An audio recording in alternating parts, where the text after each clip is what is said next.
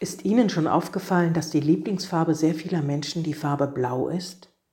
Blau wie der Abendhimmel, blau wie das weite Meer, blau wie das Gewand von Maria, der Mutter Jesu. Seit der Antike wurde sie erst in purpurroter, aber dann vornehmlich blauer Kleidung dargestellt. Blau war kostbar.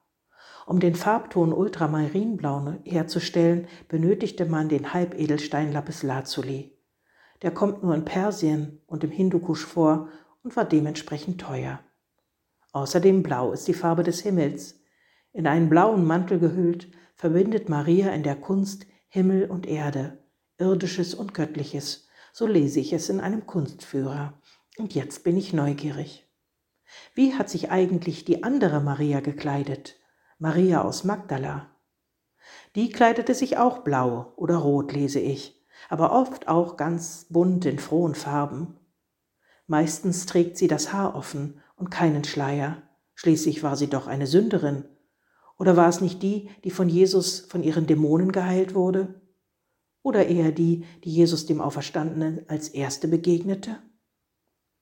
In der Kirchengeschichte verschmelzen verschiedene Frauen zu der einen Maria von Magdala, und die wirkliche Maria Magdalena wurde ganz bewusst unsichtbar gemacht. Dabei war sie eine der führenden Personen des frühen Christentums.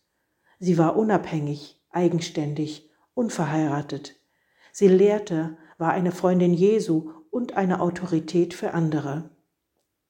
Neue Forschungen haben herausgefunden, dass Maria von Magdala deshalb den Beinamen Turm hatte. Ähnlich wie Petrus, der der Fels genannt wurde, war Maria der Turm. Wie ein Turm war sie, aufrecht, stark, für andere sichtbar. Schade, sagt mir eine Kollegin, ich habe in meiner kirchlichen Sozialisation immer von Petrus, Jesus und Paulus gehört. Ich hätte mich lieber mit solchen starken Frauen wie Maria Magdalena identifiziert. Und ich denke, vieles in meinem Leben wäre dann anders verlaufen, hätte man mir gesagt, sie ist ein Vorbild für dich. Glaube wie sie, sei mutig, sichtbar, lass dich nicht in Rollen stecken, Mach den Mund auf, sei du selbst. Lass dich nicht klein machen, lass dir nicht sagen, du bist nicht gut genug. Lass dir nicht sagen, nimm dich zurück als Frau, sondern lebe dein Leben. Meine Kollegin hat recht. Wie anders wäre eine Kirche geworden, die Maria Magdalena gleichberechtigt neben all den männlichen sogenannten Helden hätte stehen lassen können. Wie anders unsere Gesellschaft. Aber es ist nie zu spät, Während ich diese Zeilen schreibe, höre ich im Radio davon, dass die iranische Frauenbewegung Woman Life Freedom in Potsdam einen wichtigen Preis der Medien bekommt.